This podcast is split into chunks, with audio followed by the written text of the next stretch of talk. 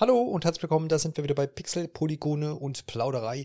Heute geht's ab nach Yara und da will ich auf gar keinen Fall allein, allein hin, deswegen nehme ich mir den Freddy mit. Grüß dich. Hallo. Wir besprechen heute Far Cry 6.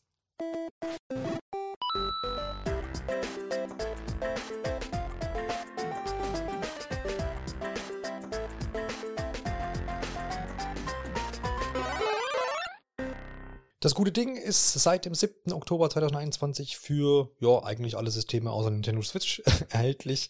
Auch für die älteren Konsolen, namentlich PlayStation 4 und Xbox One, sowie für die aktuellen Konsolen, um, ähm, auch im Streaming über Google Stadia und tatsächlich Amazon Luna. Ich habe das in, neulich in irgendeiner, ich glaube in der letzten Episode Safe Game habe ich das auch nochmal ganz kurz angerissen, Amazon Luna. Ich dachte, das wäre schon wieder eingestampft, aber es scheint doch irgendwo zu äh, existieren. Also vielfältig erreichbar, dieses Spiel aus dem Hause Ubisoft. Und man könnte fast denken, ist der sechste Ableger Freddy, stimmt aber nicht. genau. Also es gab natürlich noch die ganzen verschiedenen Spin-offs ähm, und so Halbhauptteile, ähm, wie beispielsweise ja auch Far Cry Primal, was dann in der Steinzeit gespielt hat und so mhm. weiter und Far Cry 3, ähm, äh, yes, Blood Dragon Genau, und das letzte war ja, glaube ich, jetzt New Dawn, ne, was in der gleichen Welt gespielt hat wie Far Cry 5. Genau. Wenn ich das noch richtig so in Erinnerung habe. War ja auch da so bei den beiden Teilen, äh, das hat er quasi in Montana gespielt, das heißt eine real nachempfundene Spielewelt. Und jetzt verschlägt es uns hier eben hier ähm, nach Yara. Man hat sich woran orientiert, was denkst du? Ich finde eigentlich, dass das ziemlich eindeutig ist und ähm, ich weiß nicht, vielleicht wurde es sogar schon mal im Vorfeld auch ähm, offiziell gesagt, dass es halt sehr ähm, ja, stark an Kuba erinnert. Ja, das würde ich auch ähm, sagen. Kann schon sein, dass das auch irgendwo mal irgendwie im Marketing mitgenannt wurde. Oder zumindest von Entwicklerseite oder sowas. Ja. ja. Ja, würde ich auch sagen. Also wir haben so dieses typische Kuba-Flair, wir haben Strände, wir haben Dschungel, wir haben Berge, die vollgewachsen sind mit Vegetation und äh, so, das so wirklich das Typische. Deswegen, ich glaube, bei jedem ist da auch die Assoziation Kuba drin, auch wenn man wahrscheinlich da noch nicht war oder die wenigsten von uns. Aber das ist auf jeden Fall, denke ich, so gewollt. Ähm, absolut. Entwickelt übrigens, das, das ist, glaube ich, auch schon im Intro so mit kommuniziert von ganz vielen Ubisoft-Studios, aber so ist es ja auch häufig bei Ubisoft, dass das dann nicht ein Studio alleine wuppt, sondern man sich da so ein bisschen zusammenschließt Toronto, Montreal, Kiew, Shanghai und auch das Ubisoft-Studio in Berlin, was es noch gar nicht so lange gibt. Aber die sind da anscheinend jetzt auch beteiligt gewesen. Ich kann jetzt auch nicht sagen, wer da am meisten von hat. Ich glaube, Berlin war es nicht. Aber klar, genau, da wurde halt wieder ein bisschen zusammengearbeitet. Ne? Ähm, macht natürlich Sinn bei so einem riesengroßen Open-World Shooter, absolut. Was kannst du denn sonst noch sagen, so zum, zum Setting äh, auf Yara? Was äh, fällt dir da noch ein, was, was vielleicht wichtig wäre? Also wir haben hier praktisch Yara ähm, was eben als ein ziemlich friedliches und auch ein ziemlich stabiles Land war, äh, wirtschaftlich und politisch. Ähm, dann gab es im Jahr 1967 eine große Revolution, ähm, was dann damit geendet hat, dass eben ähm, es ein Militärregime gab. Und ab da ging es eigentlich ziemlich bergab. Also ähm, dann war dann absolutes Chaos mit Wirtschaftskrisen, politischer Instabilität und ja, irgendwann äh, wird dann eben Anton äh, Castillo gewählt. Und äh, ab da geht es dann wirtschaftlich äh, zunächst mal wieder bergauf, was auch daran liegt, dass ähm, Yara eben dann dafür bekannt wird, dass es ein Krebsmedikament ähm, entwickelt, ähm, was auf ähm, Tobacco aus Yara basiert. Ähm, und gleichzeitig haben wir da aber eben diese äh, ja, politische Veränderung auch, äh, dass eben die Dem Demokratie immer weiter von Castillo unterdrückt wird. Es gibt Sklavenarbeit auf diesen äh, Plantagen, auf den Tabakplantagen und ja, also auf politischer Seite sieht es da überhaupt nicht gut aus. Absolut. Das schwenkt dann also um zu so einer ganz typischen, klassischen, leider muss man so sagen, äh, Diktatur, ähm, wo natürlich dann Unterdrückung und äh, Gewalttaten und dergleichen eben eine große Rolle spielen. Ähm, ist natürlich so, dass da dann das Spiel auch letztendlich einsteigt und ähm, man ja die Wahl hat zwischen einer, einer weiblichen oder einem männlichen Charakter. Namens, Name ist jeweils der gleiche, nämlich Danny. Und das kann man halt frei, frei wählen. Und es ist so, dass die natürlich bei all den Gegebenheiten, die du so aufgezählt hast, äh, gar keinen Bock mehr hat auf Yara und eigentlich die Flucht ergreifen will. Und das ist dann auch so der Punkt, wo das Spiel dann anknüpft und eben diese Flucht zumindest ähm, ja in Zwischensequenzen begleitet und wie es natürlich manchmal so ist, sonst wäre sie wahrscheinlich kein Hauptprotagonist oder Hauptprotagonistin des Spiels geworden, äh, scheitert diese Flucht. Es ist ja, glaube ich, mit dem Schiff war da dieser Fluchtversuch mm, in die USA. Wo soll, wo soll man auch sonst hin wollen? Ne? Das Land der Freiheit. Mhm. und äh, ja, scheitert leider. Da, und da ist dann auch so der erste Auftritt von äh, dem benannten Diktator schon gewesen. Ähm, wie fandest du so diesen, diesen, diesen Einstieg? Ähm, das war ja doch schon relativ ernst so, ne? Also, ja. Da war ja so dieses Far Cry 5 typische Abgetrete noch gar nicht zu erkennen. Nee, nee, also es war tatsächlich ein ziemlich ernster Ton, was, äh, wie du schon sagst, eigentlich für die Far Cry-Reihe auch ähm, eher untypisch ist. Aber äh, ich muss sagen, das war schon ein, ja eben auch ein flotter Einstieg, wo man irgendwie direkt so ein bisschen drin war äh, oder wirklich drin war sogar. Ähm, wie du schon sagst, dann auch direkt der erste Auftritt von Castillo, ähm, wo man dann praktisch direkt seinem äh, Gegenspieler für den Rest des Spiels gegenübersteht. Äh, also ich persönlich fand den Einstieg schon mal echt super.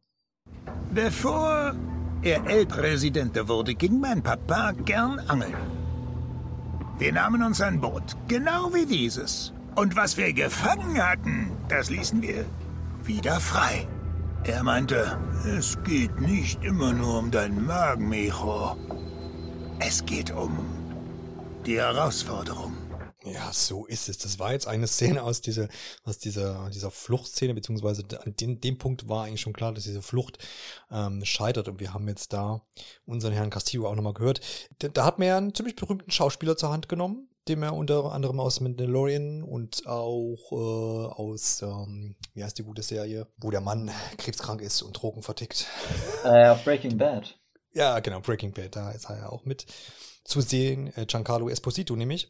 Und den hat man ja vorher schon groß im Marketing äh, immer wieder präsentiert. Ich habe vorhin auch nochmal gesehen, da gab es auch ganz viele Trailer, die an mir so ein bisschen vorbeigegangen sind, komischerweise, wo er selber auch, äh, also als, als echte Person zum Beispiel die Guerilla-Waffen auseinandergenommen hat und, und so Späße. Also kann man sich mal angucken.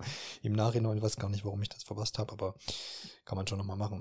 Ja, ja äh, da haben sie ja jetzt wirklich jemanden sehr ikonischen genommen und es war auch im Vorhinein immer so, wo die Leute gesagt haben, ja, das ist cool und ähm, ist ja auf jeden Fall nicht verkehrt. Zumal ja, also Bösewichte haben ja in Far Cry schon immer so eine sehr präsente Rolle. Ne? Also das ist ja tatsächlich immer so und sind auch immer ziemlich abgefahrene Charaktere.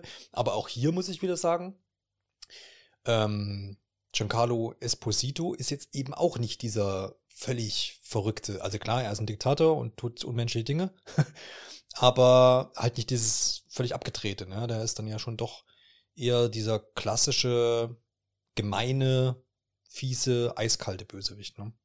Das kann man, glaube ich, so sagen. Also ich glaube, das wird auch schon äh, eben in dieser ersten Szene ziemlich deutlich, ähm, wo eben er praktisch selbst dann auf diesem äh, äh, Schiff dann auftaucht. Und äh, ich fand es ganz interessant, du hast ja eben auch schon die ähm, Werbespots angesprochen im Vorfeld der, mhm. ähm, des Releases des Spiels. Und äh, jetzt in letzter Zeit hat man ja auch öfter gesehen, ähm, dass man auch, äh, wenn man das Spiel praktisch gespielt hat, äh, angefangen hat und dann praktisch aussteigt, dass dann eben die Leute eben auch eine E-Mail von äh, eben ja. gerade von Castillo bekommen, äh, der sich dann praktisch darüber lustig macht, dass die die Revolution einfach so aufgegeben haben. Ja, ja, das stimmt. Das habe ich, hab ich auch gelesen. Ich habe die E-Mail selbstverständlich nicht bekommen. Wir haben es beide gespielt, das Spiel. Ich bin zwar noch nicht durch oder noch nicht so weit wie du, aber zum Glück habe ich das nicht bekommen. Ja, tatsächlich. Aber ich habe ich habe auch, glaube ich, die Ubisoft-Werbe-E-Mails angelassen. ich glaube, da kriege ich ab und zu mal was. Nee, auf jeden Fall geschickter Schachzug, so fand ich auch ganz ganz nett so, äh, kriegt man ja selten. Also, dass mittlerweile ja die, die Spieledaten irgendwie, die da mit analysiert werden, irgendwie mit ins Marketing einfließen, ja, kriegt man ja immer mal wieder mit. Ähm, aber dass es dann auch so umgesetzt wird, ähm, echt ganz cool macht das auf jeden Fall. Ja, und insgesamt bin ich da auch ziemlich zufrieden, so wie er jetzt auch ins Spiel mit eingebaut wurde.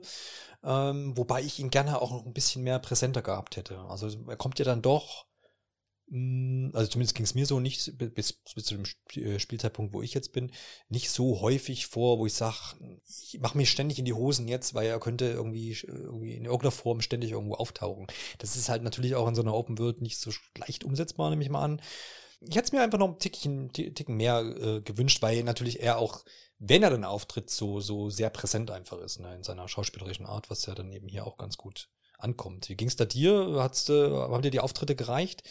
Kannst du wahrscheinlich ein bisschen mehr sagen oder dir einfach äh, ja, mit der Hauptstory auch fertig bist? Ja, also er hat ähm, durchaus auch später dann nochmal einige Auftritte. Ähm, aber so grundsätzlich bleibt meine Meinung da ähnlich wie deine. Ähm, also da hätte man definitiv noch ein bisschen mehr ähm, das Talent eben auch von ähm, Giancarlo Esposito nutzen können, weil ähm, ja, also die meisten dieser Szenen, die man mit ihm hat, die zeigen ihn eben auch nicht unbedingt in Action, sondern man hat mehr eben diese ja relativ ruhigen und trotzdem auch bedrohlichen Momente. Man hat so ein paar, äh, wo es dann durchaus auch ein bisschen gewalttätig zugeht. Aber ähm, insbesondere ähm, konzentrieren sich diese Szenen ja auf die Beziehung auch von ihm äh, zu seinem Sohn oder mit seinem Sohn, ähm, den er eben ja auch für seine Sache einspannen will und so ein bisschen die Verantwortung auch schon mal leicht übertragen will auf ihn. Wie haben dir denn so die, die anderen Charaktere, allen voran natürlich jetzt der Hauptcharakter neben Giancarlo Esposito bzw. Castillo ähm, gefallen? Also bleiben wir mal erstmal bei Dani. Ich weiß nicht, welche Variante hast du gewählt? Männlich, weiblich? Ich habe die männliche gewählt. Da haben wir doch schon den Kontrast sehr gut, weil ich habe nämlich die weibliche Rolle äh, übernommen. Ich glaube, mich zu erinnern zu können, man kann den da äußerlich groß nichts anpassen oder bin ich, habe ich das falsch abgespeichert? Ich glaube auch nicht. Nee, ne, da war nicht groß irgendwie so äh, männlich, weiblich, fertig. Nee, ich auch nicht. Ich bin da auch, äh, da war jetzt auch nicht mehr ganz so sattelfest, weil ich äh, nebenbei noch dies und das gespielt habe und da gab es mehr Anpassungen. Zum Beispiel äh, Riders Republic, da kann man nämlich dann auch ein Ubisoft-Spiel, deswegen kann man da leicht durcheinander kommen. Aber ich habe es jetzt auch so abgespeichert, dass da nicht so viel möglich war. Ja, wie, wie, wie bist du damit so zufrieden? Wären die beiden, also wird Dani, kann man ja so dann sagen, groß charakterisiert? Erfährt, erfährt man da noch mehr, auch vielleicht im Verlaufe des Spiels? Irgendwie Hintergründe, außer dass äh, derjenige dann flüchten wollte und das eben gescheitert ist? Naja, also man hat zwischendrin durchaus auch so ein paar Passagen, wo er eben ähm, ein bisschen dann auch mit den anderen Charakteren über seine Zeit vorm Spiel erzählt, dann praktisch, wo er dann auch ähm, äh, beim Militär war. Und äh, ja, also es ist auf jeden Fall ein Far Cry-Charakter, wahrscheinlich sogar der Protagonist, der am meisten auch in Szene tritt und am meisten spricht auch im Vergleich zu den Vorgängern. Äh, oder zumindest deutlich mehr als im direkten Vorgänger Far Cry 5. Aber äh, ja, es ist so die typische, ja, ich bin eigentlich ein guter Mensch und ich helfe euch bei allem und ich kann irgendwie auch alles. Äh, Charakter, der eigentlich eine relativ interessante Hintergrundgeschichte trotzdem hat, aber so richtig genutzt wird es meiner Meinung nach nicht. Ja, ja, das, das habe ich jetzt auch so erwartet. Ich habe jetzt nicht damit gerechnet, dass du jetzt hier noch große Enthüllungen oder irgendwie äh, noch Überraschungen da parat hast. Das war ja. so auch ein bisschen mein Gefühl. Ja, ja, das ist halt, das ist also die Frage, was, was, was will Ubisoft hier erzählen, aber ich glaube, da kommen wir dann auch vielleicht im, im Verlauf noch dazu, ähm, dass jetzt hier dieser, man, das, man hat zwar einen Spielehelden oder derjenige, der jetzt hier auch die, diese Revolution dann letztendlich ja anführt, ähm, und klar mit, mit vielerlei Hilfe dann, aber ich glaube, dieses ja typische charakteristische Herausarbeiten jetzt eines Charakters findet jetzt hier einfach nicht statt. Konnte man jetzt vielleicht auch nicht erwarten, wäre natürlich nett gewesen irgendwie, wenn dann noch mehr Hintergrundgeschichte vielleicht ein bisschen mit dabei wäre, aber ja, wie schon erwähnt, das erwartet man vielleicht jetzt auch nicht bei einem Far Cry. Aber dazu vielleicht auch später nochmal mehr, dann stürzen wir uns doch mal auf die, äh, ja, auf die Spielwelt an sich. Also wir haben ja schon angerissen, dass wir es hier mit einem, jetzt habe ich fast typisch gesagt, mit einem Open-World-Spiel äh, aus dem Hause Ubisoft zu tun haben. Ähm, und ich kann ja die Spielwelt letztendlich von Anfang an so frei erkunden. Es ist auch gar nicht so sehr zugebombt. Und da kommen wir wieder zu dem typischen äh, mit Symbolen und Fragezeichen auf der Karte. Das fand ich relativ überraschend, aber ich ist jetzt auch eine Weile her, bis ich, äh, als ich zum letzten äh, Open World äh, Spiel von Ubisoft gegriffen habe. Es muss vor einem Jahr gewesen sein, wo ähm, zum Beispiel Phoenix Rising und ähm, wie hieß das andere? Äh, ich weiß nicht, ob du Assassin's Creed Valhalla gespielt hast. Nee, eben nicht. Das, das ist, äh, nee, habe ich nicht, aber es gab da noch Watch Dogs, genau, mit genau. Äh, Watch Dogs Legion. Genau, da, da, da habe ich es extremer empfunden. Ich fand es jetzt eigentlich ganz angenehm. Was wollte ich sagen? Genau, dass man frei so durch die Welt auf jeden Fall kann. Man muss nicht irgendwie Schritt eins, zwei, drei, vier machen, äh, sondern man kann da so ein bisschen freier vorgehen. Und diese ganzen Nebenquests, die es natürlich hier auch gibt, sind eben nicht als 12.000 Symbole auf der Karte dargestellt. Das fand ich schon mal sehr, sehr angenehm. Und ich meine, du hast auch jetzt vorhin, äh, wir haben uns vorhin kurz vor, vom, vor der Aufnahme auch kurz unterhalten, erwähnt, dass man anscheinend auch nicht den, den Story-Weg ähm, äh, strikt gehen muss, weil man muss ja verschiedene, das vielleicht zur Erklärung noch, äh, verschiedene andere Revolutionsgruppen ähm, davon überzeugen, sich quasi der eigenen äh, Guerilla-Gruppe anzuschließen, damit man dann gemeinsam gegen äh, den Herrscher vorgehen kann. Das heißt, man kann da so ein bisschen frei wählen ne, in der Vorgehensweise. Genau, also du hast halt eben verschiedene ähm, also diese drei praktisch großen Gebiete, wo es dann nach der Stadionsel erstmal hingeht. Ähm, und da eben auch dann ähm, nochmal verschiedene kleinere Regionen, die eben dann auch ähm, ja, vom Level her dann eben aufbauen aufeinander. Ähm, aber in welcher Region, in welcher Überregion du anfängst, ist letztendlich egal. Das heißt, äh, ob du jetzt äh, zuerst mal den ähm, Legenden von 67, das ist die eine Rebellengruppe, hilfst, oder ob du ja. hier Maximas Matanzas hilfst, äh, zuerst ist es dir komplett überlassen. Ähm, nur in die äh, ja, hochleveligen äh, Untergebiete sollte man nicht unbedingt gehen, wenn man noch nicht so weit ist, sonst wird man schnell mal von einem Panzer weggefegt. Genau, das kann, kann man tun, man kann sich das mal angucken. Das ist ein bisschen wie in Breath of the Wild, da kann man auch schon mal zum Schloss gehen, aber man wird es wahrscheinlich erstmal nicht überleben.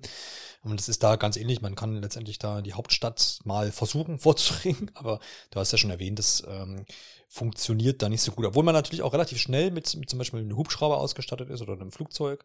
Aber dann gibt's zum Beispiel da ähm, ja Flugabwehrzonen und die muss man wiederum erst befreien, sonst wird man eigentlich gnadenlos da vom Himmel geballert. Und da muss man erst gucken, dass man diese Flugabwehr zum Beispiel ausschaltet. Und klar, wenn man jetzt in höherlevige ähm, Gebiete geht, dann wird das mit dem Ausschalten zum Beispiel von Flugabwehr auch äußerst schwer, weil dann die Gegner gepanzert sind und da kommt man nicht so gut durch. Also das, äh, weiß nicht, es gibt wahrscheinlich schon ein paar Verrückte, die haben das irgendwie geschafft. Aber ist jetzt nicht so der gängige Vorgang und macht dann auch, äh, macht keinen Spaß. Habe ich auch nicht oft probiert. Was heißt, ich habe es auch gar nicht aktiv probiert, sondern man kommt dann manchmal dann schon irgendwann in Missionen, die man anwählen kann, äh, die dann zwei, drei Level ähm, höher angesiedelt sind. Ähm, und da merkt man dann schon, was Sache ist. Und dann macht man vielleicht so ein paar Sachen vorher noch. Ähm, das auf jeden Fall. Also das fand ich, wie gesagt, auch ganz, ganz angenehm, dass so dieses freie mh, hm, Vorgehen ermöglicht wurde. Ich meine, letztendlich hast du ähm, ja, natürlich schon diese, diese grobe, grobe Richtung vorgegeben. Aber ähm, da gleichermaßen mit den ganzen Nebenaufgaben, die fand ich auch mh, hm, auch wenig aufgezwungen. So ging es jetzt mir zumindest. Ich bin auch, also muss man da vielleicht auch einordnen, ich bin kein Freund von vielen irgendwie Nebenaufgaben. Also ich bin nicht, was heißt kein Freund, ich bin keiner, der sagt, ach, ich mach mal erst das und mache jenes und helfe mal dort jemanden, sondern ich bin eigentlich jemand, der dann die Hauptstory da irgendwie äh, verfolgt, weil ich sage, okay, ich habe jetzt irgendwie ein paar Stunden Spielzeit heute Abend und dann will ich ja den Spielfortschritt voranbringen und nicht irgendwie hier und da noch was machen. Kann sein, dass mir da viele Sachen entgehen, aber ähm, es, ich fand mich halt auch nicht gegängelt davon, weil das hat man ja auch manchmal, dass man sagt, oh, ständig wollen sie einem irgendwo dann eine Mission aufzwingen und dann machst du sie halt mal und das fand ich da eigentlich ganz angenehm. Man kann das ganz gut ignorieren, wenn man das möchte. Und da bin ich ganz, ganz gut äh, zurecht mitgekommen. Wie bist denn du da so vom Spielertyp her? Bist du dann doch immer jemand, der erst sagt, ich grase erst links und rechts alles ab und dann nehme ich die Hauptroute? Oder wie gehst du da normalerweise vor und wie hast du es hier gemacht? Also ähm, meistens bin ich eigentlich auch jemand, der hauptsächlich sich an der Story orientiert. Ähm, mhm. Und dann eher mal so, ähm, wenn ich jetzt irgendeine Nebenquest anfange, wo ich denke, ah cool, das ist eine coole Geschichte, vielleicht sogar irgendwie ähm, ein paar Missionen, die ineinander übergehen, so ein Strang aus Missionen. Ähm, das mache ich dann schon ganz gern nebenbei. Ähm, aber es ist jetzt nicht so, dass ich sage, okay, ich muss jetzt ähm, irgendwie 100% in irgendeiner Region schaffen, damit ich irgendwie weitergehe und weiter in der Story mache. Und ähm, ja, mir ging es auch absolut so, dass eben äh, ich das als sehr positiv wahrgenommen habe, dass man eben nicht 20.000 äh, Map-Marker da hat, äh, worunter ja auch sehr die äh, neuesten äh, Assassin's Creed-Teile leiden, wenn man so will, ähm, mhm. dass man halt so viel Sachen da hat, dass man irgendwie so ein bisschen den Überblick verliert, ja, was davon will ich jetzt eigentlich machen und was sollte ich machen. Und das fand ich hier eigentlich ganz ähm, ja, nett gelöst. Ja, man wird ja auch immer durch die Hauptstory so ein bisschen angeleitet. Da, da ist es auch ganz gut gemacht. So, da hat man natürlich dann diese Marker, wo ist denn, also ich glaube, ist so ein, so ein gelber Stern oder ein weißer Stern auf gelbem Hintergrund, wo man weiß, okay, dort kann ich jetzt die Story irgendwie vorantreiben. Das finde ich sehr deutlich hervorgehoben. Gefällt mir aber auch so. Und dann hast du natürlich immer wieder ähm, Telefonanrufe, wo dann sich der ein oder andere Verbündete ähm, meldet und sagt, hier, da müssen wir jetzt mal was mit tun oder wir werden dort und dort angegriffen, sollten wir das machen. Und so wird das eigentlich dann doch relativ strikt vorangetrieben. Natürlich ist da dann immer, äh, wenn da irgendwo jemand Hilfe braucht, kann ich trotzdem sagen, nö, ich mache jetzt erst erstmal angeln. Oder, äh, keine Ahnung, fahre lustig durch die Gegend rum. Äh, das, äh, das, die, diese, diese äh, Kluft ist dann natürlich noch da, aber das ist halt dann eben so. Gut fand ich auch, dass man, man hat ja zum Beispiel diese Checkpoints, das heißt, äh, diese großen Gebiete sind nochmal in kleinere Gebiete eingeteilt und da hat man dann meistens an den Grenzen eben so militärische Stützpunkte, wo der ganze Verkehr durchgeht und dort wird dann kontrolliert und dergleichen. Und die sind natürlich unter der Flagge des Diktators. Und die kann ich aber einnehmen, indem ich das große Plakat von Castillo zerstöre. Und dann ist das quasi meine Base. Und ähm, das war dann aber auch nicht so, wie, wie du es jetzt schon angeschnitten hattest, dass man, dass man jetzt sagt, ah, jetzt muss ich irgendwie hier 30 ähm, Stützpunkte befreien, damit da mal was vor sich geht, sondern das habe ich dann so nebenbei gemacht, wenn ich jetzt irgendwo lang gefahren bin und wollte da jetzt irgendwo hin. Und dann kam halt so ein Stützpunkt, dann, ja, dann habe ich ihn halt mitgenommen. Ne? Und äh, oder wenn mal hier, wenn ich auf der Fahrt irgendwo jemand um Hilfe gerufen hat, dann habe ich meistens, ja, okay, sag, okay, jetzt fahre ich auch nochmal an, dann rette ich da mal den einen noch oder sowas. Das fand ich eigentlich relativ organisch so. Ja. Und ähm, fand ich, fand ich dann so ganz angenehm gemacht. Neben den vielen Nebenmissionen, die wir jetzt schon erwähnt haben, die wir anscheinend nicht machen, oder nur so im Neben, neben, nebenbei äh, ab, abhaken mal noch, die also anscheinend nicht so, so zum, zum Pflichtding gehören, was ganz gut ist, gibt es natürlich die Hauptmission. Und da hat man natürlich auch mal die Befürchtung, oder das ist mir bei vielen Open-World-Spielen so schon so gegangen, dass ich mich dann von Hauptmission zu Hauptmission gehangelt habe und dann war es irgendwie immer wieder so das Gleiche. Irgendwo reinrennen, was kaputt machen, wieder rausrennen. und dann, dann, dann war es das. Ich bin aber bisher, und ich habe wahrscheinlich so ein, ein, Viertel abgeschlossen oder sowas, eigentlich ganz zufrieden. Klar, es ist im, im Kern ist es natürlich ein Ego-Shooter, da, da, daran rüttelt es jetzt nichts. Aber man, was ich ganz schön fand, dass man die Missionen ähm, immer auf mehrere Wege angehen kann. Also man hat prinzipiell erstmal die, die Wahl zwischen, ich baller da jetzt rein oder ich mache so diese Schleichen oder versuche mich zumindest darin und das spiegelt sich dann eben auch in der Ausrüstung wieder. Das heißt, ich kann äh, mich da so ein bisschen snipermäßiger ausrüsten, Scharfschützengewehr ähm, und Schalldämpfer auf einer Pistole oder sowas. Ähm, das ist eine Möglichkeit, aber über Waffen können wir gleich nochmal sprechen. Ähm, oder ich gehe da halt einfach ein bisschen radikaler vor. Und ähm, ja, wie bist du denn, wie, für welchen Grundtyp hast du dich denn häufiger entschieden? Also ich bin da eigentlich relativ schnell, habe ich da diesen Rambo-Stil äh, für mich typ Rambo. erkannt. Ja. Ähm, was ich halt häufig irgendwie dann auch in solchen Spielen mache, wo einem die Wahl gelassen wird. Ähm, mhm. Zumal man jetzt auch nicht mehr die krassen Boni hat, wenn man es eben nur durch Schleichen löst. Anders als teilweise noch in den Vorgängern. Und ähm, ja, ich ich weiß auch nicht, wie äh, fandest du denn ähm, so grundsätzlich auch das vom Schwierigkeitsgrad her? Also hattest du das Gefühl, du müsstest schleichen oder? Wahrscheinlich, also prinzipiell bin ich erstmal eher der Schleichtyp, egal in welchem Spiel. Ich versuche es meistens erstmal.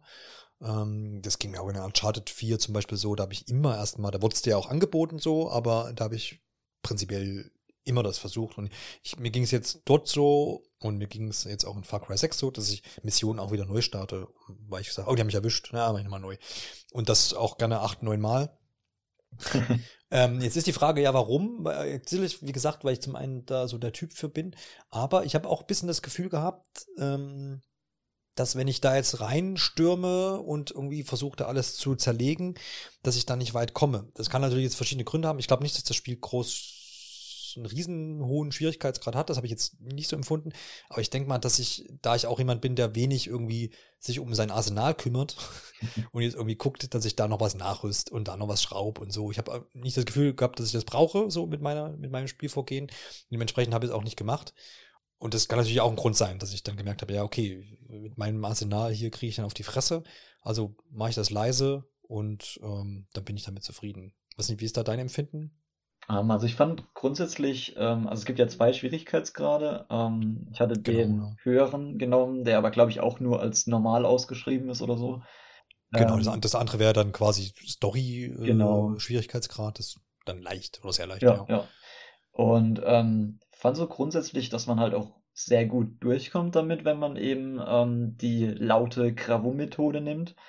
Außer eben, es gab so ein paar äh, Fälle, da habe ich mich dann ein bisschen verrannt, wo ich dann äh, irgendwie alles versucht habe, platt zu mähen. Und wenn dann halt doch sehr viel ähm, an gegnerischen Truppen da war und dann eben noch irgendwelche Helikopter angeflogen kamen, dann wurde es dann doch brenzlig. Also das waren dann auch so die Fälle, ähm, wo ich dann doch auch mal irgendwie ähm, abgemurkst wurde. Aber grundsätzlich fand ich eigentlich, dass das beide Spielstile absolut zulässt. Also ich habe jetzt nicht das Gefühl gehabt, ich müsste den einen oder den anderen nehmen, sondern eher, dass es so eine persönliche Entscheidung ist, was ja eigentlich auch ganz Ja. gut ist. Ja, absolut, klar. Das, das, das, das, das stimmt definitiv, weil man hat es ja manchmal auch bei Spielen, dass man dann sagt, ja, du kannst schleichen, aber es funktioniert dann vielleicht nicht richtig oder genau umgedreht, du könntest jetzt auch da reinrennen. Aber dann kriegst du eben auf die Fresse, weil, weil du zu laut warst oder sowas. Also das ist da schon relativ ausgewogen, das stimmt. Man hat auch, bevor man so ein, so ein, so ein feindliches Gebiet ähm, betritt, immer die Möglichkeit, mit dem Handy so einmal da so rein zu zoomen, ein bisschen wie ein Fernglas. Ähm, dann werden auch die Gegner markiert. Das heißt, da hat man dann auch ziemlich guten Überblick. Also wenn man diese Vorbereitung eben macht, äh, wer da alles so rumsteht und wo die stehen. Und dann kann man natürlich auch durch die Wände die Bewegungsmuster und sowas analysieren. Das ist dann das, was mir Spaß macht äh, im Sa in Sachen Stealth. Und gleichermaßen kann ich damit aber auch analysieren, äh, was sind das für Typen? Ja, also sind die gepanzert, sind das Sanitäter? Dann gibt es, glaube ich, auch Offiziere, die sind dann zum Beispiel wieder fähig, fähig ähm, Verstärkung zu rufen und also Späße. Da gibt es verschiedene Gegnertypen. Das ist schon relativ äh, umfangreich, würde ich sagen. Hast du aber jetzt das Gefühl gehabt, dass du ähm, dich dann vorbereiten musstest auf so Levelabschnitte, dass du sagst, uh, da sind aber jetzt zwei Sanitäter und dann äh, habe ich da noch denjenigen und der ist stark gepanzert. Da gehe ich jetzt nochmal in meine Basis und rüste mich doch nochmal neu aus. Oder äh, ging es dann doch nicht so weit? Also, ähm, ja, grundsätzlich, also wenn ich so ein Ah, Rambo, Rambo geht nicht nochmal zurück. Ja. Ich hatte das eigentlich so, dass ich ähm, eher so ein bisschen tatsächlich drauf geachtet hatte, was das für Gegnertypen sind. Ähm, also Mhm. eher, dass ich dann gezielt geschaut habe, okay, ich schalte zuerst die Generäle aus oder zuerst die Medics so, ähm, damit die nicht Ja. die anderen wiederbeleben.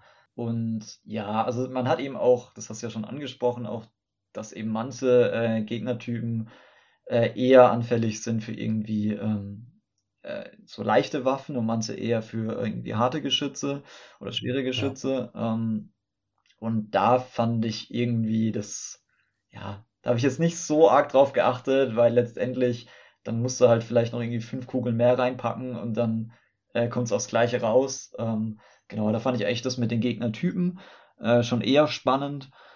Und ja, also es hat sich definitiv trotzdem gelohnt, glaube ich, ähm, würde ich sagen, dass äh, man auch Das- darauf das achtet, was man da so an Mhm. Daten kriegt. Ja, das auf jeden Fall, das glaube ich. Also das ist jetzt wirklich, weiß nicht, das hätte mich wahrscheinlich auch wieder abgeschreckt, wenn das jetzt zu taktisch geworden wäre, dass man dann sagt, also dass man dann wirklich, wie ich es jetzt beschrieben habe, irgendwie dann in so ein Level reingeht und dann merkt, ah Mist, ich habe jetzt hier da das Tool nicht dabei oder die Waffe nicht, dann muss ich nochmal neu machen und die erst holen oder sowas. Finde ich dann auch, hätte jetzt, glaube ich, auch in das Spiel nicht reingepackt, äh, gepasst.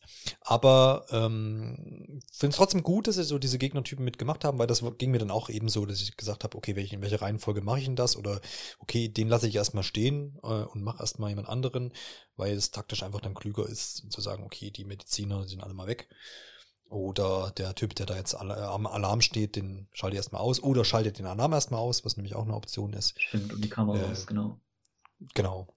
Solche Sachen. Und das, äh, ja, das fand ich da eigentlich auch mal ganz nett. Bist du denn sonst so zufrieden mit dieser ganzen Waffen-Sache? Äh, also wir, das ist ja dann doch auch wieder serientypisch. Wir haben also ganz klare Standardwaffen, so, ne, Maschinengewehr, Sniper, äh, Pistolen und auch leise Sachen, lautere Sachen. Aber es gibt auch diese, ich weiß gar nicht, wie sie offiziell im Spiel heißen, aber diese, ja, selbst gebastelten Waffen. Genau, die Resolverwaffen. Genau, das war's. Ähm, Das heißt, da gibt es zum Beispiel äh, ja so Nagelpistolen, Flammenwerfer, solche Sachen. Dann kommt dazu noch Supremos. Das sind ja besonders starke Waffen, könnte man so sagen. Zum Beispiel so, so, so ein Raketenrucksack. Ähm, oder ähm, gibt es noch so einen. Es gab auch so einen Heilrucksack beispielsweise, womit, womit man sich selbst und dann eben auch, da kommen wir später nochmal kurz drauf, auch im Koop dann seinen äh, Kumpanen ähm, heilen kann. Ähm, genau, dann gibt es noch, glaube ich, was, wo man auch Giftgas mit aussprühen kann. Also da gibt es schon einige äh, Möglichkeiten, was man da mit diesen Supremos machen kann. Und die haben aber auch alle einen Cooldown, also es ist jetzt auch nicht so, dass das irgendwie praktisch Easy Mode damit ist. Und das war auch ein Punkt jetzt, wenn wir bei den Supremos gerade mal kurz sind, ähm, warum ich dann häufig dann doch irgendwie taktischer, ruhiger vorgegangen bin äh, mit, meiner, mit meinem Schleichen da, weil ne, so, so lass mal zwei Panzer da sein und irgendwie einen Hubschrauber, dann habe ich dafür meistens meinen Supremo eingesetzt. Und ich habe äh, diesen Raketenwerfer Supremo da bevorzugt, ähm, der dann eben da so ein paar Raketen abfeuert und damit hast du dann so einen Panzer oder so einen, so einen ähm, Hubschrauber relativ leicht ausgeschalten und das deswegen, und dann, dann haben die halt, das Cooldown-Zeit ist schon relativ lang. Ähm, und das, ja, kannst du quasi pro Mission äh, im Prinzip oder eigentlich ja nur einmal einsetzen. Ne? Genau. Ähm, und deswegen habe ich da dann mich da auch mal für entschieden. Ansonsten finde ich es eine ganz coole Sache so mit dem Supremus. Ich habe jetzt äh, tatsächlich, glaube ich, nur zwei. Ich weiß nicht wie, vielleicht war ich da auch noch nicht einfach nochmal oft genug in der, in der Basis und habe gesagt, hier, zeig mal, was du Neues hast. Aber ich bin damit so zufrieden gewesen mit diesem Raketenwerfer-Ding und bin damit gut ausgekommen. Hast, äh, hast du da irgendeinen Favoriten dann gehabt oder? Ähm, also im Singleplayer fand ich tatsächlich auch den Raketenrucksack irgendwie am spaßigsten. Naja, mhm. weil es halt einfach Spaß macht, irgendwie so Sachen hochzujagen. Und ja, im Koop äh, fand ich dann eben diesen äh, Heilrucksack irgendwie am besten. Also dann hatte dann irgendwie äh, mein Mitspieler hatte, glaube ich, diesen Giftgasrucksack, Giftgasrucksack und mhm. äh, ich hatte eben diesen ähm, ja, Medic-Rucksack, mit dem man sich eben sogar auch selbst äh, wiederbeleben kann. Ähm, also gerade für Koop ist das eigentlich ganz cool. Wie bist du dann, hast du groß dieses, dein Waffenarsenal so im, Verlauf des Spiels irgendwie mal von Grund auf irgendwie gewechselt oder hast du da groß experimentiert? Wie viel hast du geupgradet? Man kann ja so ein paar Mods anlegen. Äh, hast du dich da groß mit beschäftigt? Hast du gesagt, oh, jetzt ist mal wieder Zeit, an die Werkbank zu gehen und da ein bisschen was zu feilen? Oder bist du mit deinem Grundsetting, was du dir wahrscheinlich irgendwann mal angelegt hast, äh, durchgekommen? Also gerade zu Beginn habe ich das tatsächlich ziemlich viel gemacht, ähm, einfach so ein bisschen mhm. aus, ausprobiert, ähm, irgendwie vollautomatische Waffen, Sniperwaffen, äh, Snipergewehre, äh, Shotguns, alles Mögliche. Ähm, und ja, irgendwann hatte ich dann trotzdem irgendwie so die Go-To-Waffen für mich ähm, irgendwie rausgefunden und habe dann auch nicht mehr so viel ähm, gewechselt. Ähm, gerade auch, und vielleicht spreche ich das jetzt auch gerade schon mal an, ähm, weil ich dieses ähm, Ausrüsten ähm, und Wechseln von Aufsätzen äh, und teilweise auch von den Waffen, rela Waffen relativ umständlich fand. Also man hat zwar dieses, äh, diese Schnellauswahl, äh, praktisch so kreisförmig, wo man irgendwie vier Waffen, glaube ich, auswechseln kann auf die Schnelle, ähm, aber wenn man irgendwie darüber hinaus was machen will und irgendwie vielleicht auch von den äh, Supremos, diesen Rucksäcken, ähm, da Anpassungen ändern will, das ist dann schon eine etwas umständlichere Sache, würde ich sagen. Das stimmt. Also die kann man ja zum Beispiel selber nur im, im, in irgendeinem Lager in irgendeiner Base ändern, oder? Gen die, die Supremus? Genau. Also neben Startmenü oder im Pausenmenü? Ähm, ja. Bänke, also neben den ähm, Workbenches, wo man eben die, äh, die Waffen eben auch ähm, ja. äh, anpassen kann, gibt es eben nochmal diese extra äh, Bänke, wo man die ähm, Supremos dann anpassen kann. Was auch noch so, so ein Merkmal ist des Gameplays, ist, sind diese tierischen Begleiter, wo ich am Anfang auch, also das war mir, ich habe ja fünf und New Dawn nicht gespielt, beziehungsweise habe ich fünfmal angespielt, aber nur um die Golden Eye Level mir anzugucken, die in Far Cry 5 reingemottet wurden. Da gab es ja so, so einen Arcade-Modus, wo man Level bauen kann, äh, konnte. konnte. Ähm, genau, also da war ich am Anfang so ein bisschen Okay, tierische Begleiter, alles klar. Habe ich auch relativ viel am Anfang benutzt. Hier, äh, jetzt wollte ich sagen Dinosaurier, Krokodil losge losgeschickt und äh, beiß mal da, die zwei Typen vorne am, am Wachtor. Aber es hat dann irgendwie nachgelassen. Ich weiß nicht, ob das nochmal aufblüht oder ob ich mich auch da, ob da auch wieder dann dieses Spielertyp-Ding auftaucht, äh, ähm, dass ich mich jetzt nicht groß um die kümmere und irgendwie ich habe auch noch keinen weiter freigeschalten. Es gibt ja noch einen Hund und äh, was war es noch? Irgendwas anderes Lustiges gab es noch. einen Hahn, glaube ich. Ähm, ja, ja, genau. Ja, so eine, Kampfhahn. Das ist eine Bergkatze, glaube ich. Ähm, vielleicht sogar aus Cry ja. 4.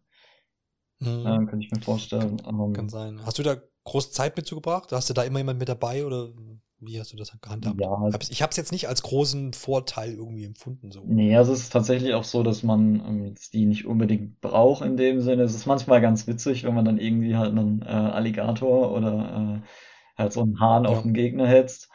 Aber ähm, ja, also die haben tatsächlich auch noch ähm, äh, bestimmte Fähigkeiten noch, die man freischalten kann, ähm, wenn man die eben viel verwendet und dann beispielsweise irgendwie also ich 50 Gegner äh, mit denen erledigt. Ähm, aber äh, ja, also es war jetzt auch nicht so, dass ich das so wahrgenommen hätte, als wäre das jetzt ein essentieller Bestandteil vom Spiel. Nee, ich, also wie gesagt, ich habe es auch relativ schnell dann ähm, ignoriert, aber es glaube ich mit vielen Sachen in dem Spiel einfach so, wo man sagt, okay, man, wenn man da Freund von ist, kann man sich da wahrscheinlich total reinstürzen und es wird sicherlich auch die Leute geben, die irgendwie da ihr Krokodil dann aufleveln und ähm, irgendwie da, da noch Zeit investieren und das vielleicht dann auch mehr nutzen. Aber man hat ja die Freiheit, man kann die auch komplett zu Hause lassen. Ne? Also es ist nicht so, dass die dann immer da ständig einen an der Backe hängen. Wenn man das nicht will, kann man die auch quasi komplett da in Ruhe lassen und die, die, dass die da ein ruhiges Leben haben und dann nicht in die, diese Einsätze mit müssen. Genau, also mir ist es tatsächlich auch als Tierfreund passiert. Ja. Irgendwann, äh, da habe ich dann gar nicht mehr gemerkt, dass irgendwie mein äh, Amigo heißen die ja, äh, dann gar nicht mehr äh, da war. Äh, ja. Und ja, dann später irgendwie, als ich dann äh, den Boom Boom, also diesen Hund aus Far Cry 5 freigeschaltet habe, dann ist mir dann wieder aufgefallen. Und ja, also wie gesagt, es ist, es ist ganz witzig, aber jetzt irgendwie nichts, ähm, was irgendwie das Spiel krass ändert. Ja, genau. Also mir war halt auch dann so Stellen, wo irgendwie dann äh, rufst du dir irgendwie ein Auto ran, dass du da äh, dann mal ein bisschen schneller unterwegs bist, ja, dann siehst du im Rückspiel dein Krokodil noch. und wenn du dann ankommst, ist es wieder da. Und ja, das ist, boah, keine Ahnung. Es ist natürlich, ist ein nettes Element, aber wie gesagt, es ist jetzt, ich glaube, man hat gemerkt, dass wir jetzt beide nicht so der größte Fan äh, dieser Sache sind. Ähm, weil, es auch, glaube ich, nicht, nicht, nicht viel zu beiträgt, so zum, zum Spielerlebnis. Zumindest jetzt aus unserer Sicht. Wie gesagt, mag es andere Sichtweisen geben, das auf jeden Fall. Wo wir es gerade von den Fahrzeugen hatten. Ähm, genau, ich wollte auch gerade sagen, Stichwort Fortbewegung. Genau, da äh, würde mich mal tatsächlich interessieren, wie du die ähm, Fahrzeugsteuerung wahrgenommen hast. Weil, ähm, naja, ich hatte da so meine Probleme. Aber vielleicht erzählst du erstmal. Ja, es ist ja so, also äh, so prinzipiell zur Perspektive, ja, wir sind in einem Ego-Shooter, das haben wir ja schon gesagt, im, im Lager oder in, in, seiner, in seiner Base ist wechselt das ja dann häufig in so eine Third, pa Third Party, wollte ich sagen, Third Person ähm, Perspektive um. Dann sieht man auch mal seinen Charakter, was ganz nett ist, weil man kann den nämlich auch anpassen, so optisch und, und mit Ausrüstungsgegenständen und Hosen, Schuhen, Jacken, äh, Augenklappen und was weiß ich nicht alles. Mhm. Das aber nur nebenbei erwähnt. Und dann fährt man natürlich auch äh, seine Fahrzeuge in Ego-Perspektive, was für mich auch erstmal äh, wieder ungewohnt war, weil ich anscheinend viel äh, Spiele in der First, äh, in der Third-Person-Ansicht äh, spiele, offensichtlich. Mm, fand das dann aber okay. Also man merkt natürlich, dass das jetzt kein Rennspiel ist oder so, oder was da irgendwie groß Wert auf Realismus oder große Unterschiede legt, aber ich bin damit zurechtgekommen. Natürlich hat man sich nie zu 100% sicher gefühlt und hat auch mal hier und da was mitgenommen oder überfahren. ähm, was dann aber jetzt nicht da auf, auf Lust und Laune zurückzuführen war, sondern einfach auf, ähm, ja, dass es sich nicht so präzise steuern lässt, wie, wie man es vielleicht aus anderen Open-World-Spielen mitunter vielleicht auch bringt, äh, kennt. Ähm, ich denke mal, GTA 5 hat da mehr reingelegt in das Thema Fahrzeuge, muss man aber auch ehrlicherweise sagen, dass natürlich in, in dem GTA 5 es viel mehr verschiedene Fahrzeuge gibt und die da auch eine viel größere Rolle einnehmen. Hast du größere Probleme mit den Autos oder Fortbewegungsmitteln? Also du hast ja gerade schon relativ gut so meine Eindrücke zusammengefasst auch. Ja. Äh, also ja, ich fand halt tatsächlich auch, dass es sich teilweise ähm, relativ unpräzise gesteuert hat. Ähm, aber da gab es dann, finde ich, auch nochmal Unterschiede zwischen den Fahrzeugtypen. Also ich mhm. persönlich fand halt, dass zum Beispiel die Pferde und auch einige Autos sich sehr gut haben steuern lassen. Ähm, also die Pferde waren auch gerade am Anfang ähm, so mein Go-To-Verkehrsmittel äh, sozusagen. Ähm, ja. Ganz schlimm fand ich irgendwie äh, die Flugzeuge. Ähm, also das hat dann bei mir irgendwann auch darin geendet, dass ich dann äh, teilweise einfach nur rausgesprungen bin, nachdem ich in der Luft war und mich mit dem Wingsuit habe gleiten lassen. Ähm, ja. Genau, also man kann natürlich seine Steuerung auch, ähm, also auch für Fahrzeuge speziell in den Einstellungen anpassen. Ähm, grundsätzlich äh, fand ich persönlich die ähm, Steuerung aber nicht so gelungen in den meisten Fällen. Aber jetzt, wie du sagst, auch nichts irgendwie äh, Game-Breaking Game -Breaking Schlechtes, sondern mehr ja, so ja. präferenztechnisch ist das Größte. Das stimmt aber, wenn du das jetzt so erwähnst, ich habe das Flugzeug nie oder bisher nicht häufig benutzt, eher so der Helikoptertyp. Aber das mit dem Rausspringen ist eigentlich auch eine schöne Sache so, weil du, ist ja völlig egal, du kannst ja an jedem so einem Heliport dir ein neues Flugzeug oder einen neuen Hubschrauber dann eben holen. Das heißt, du fliegst irgendwie über dein, dein, dein Ziel, wo du hin willst, hüpfst raus und lässt das Ding halt irgendwo alleine abstürzen.